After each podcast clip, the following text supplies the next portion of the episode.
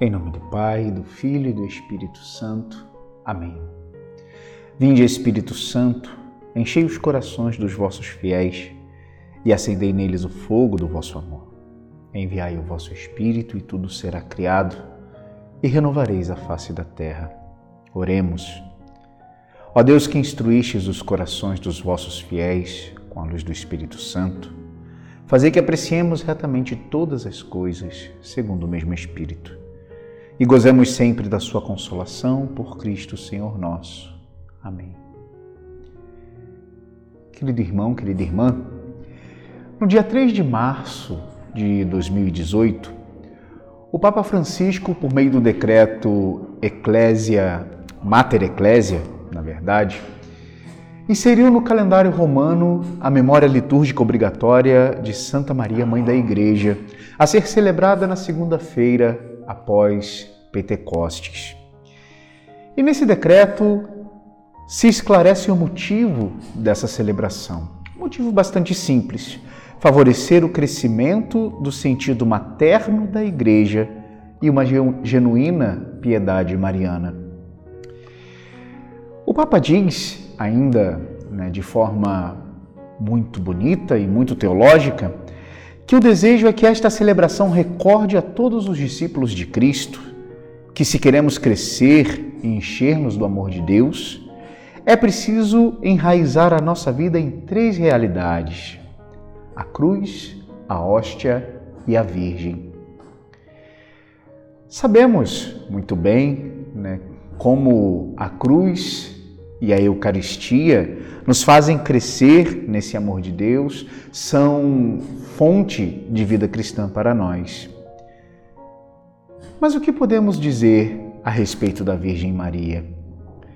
Por que, que o Papa a coloca neste tripé da nossa fé?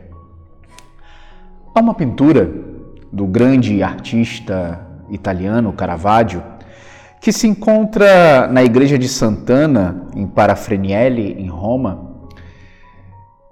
que nos mostra de uma forma muito sensível essa função de Maria.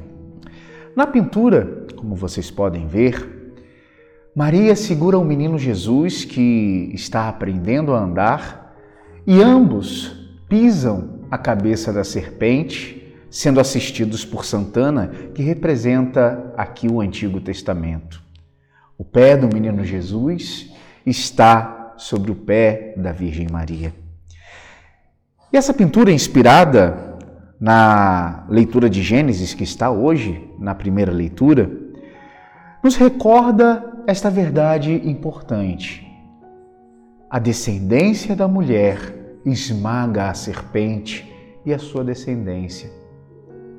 Sabemos que quem vence o demônio é Jesus, em primeiro lugar, com a sua obra redentora, com o seu poder, mas também nós, descendência da mulher, e nos tornamos sua descendência na cruz, como está no Evangelho de hoje, nós, como descendência, também somos chamados a vencer o mal, a vencer o demônio. E, meus queridos, Maria é aquela que nos guia, que nos ensina a vencer a serpente.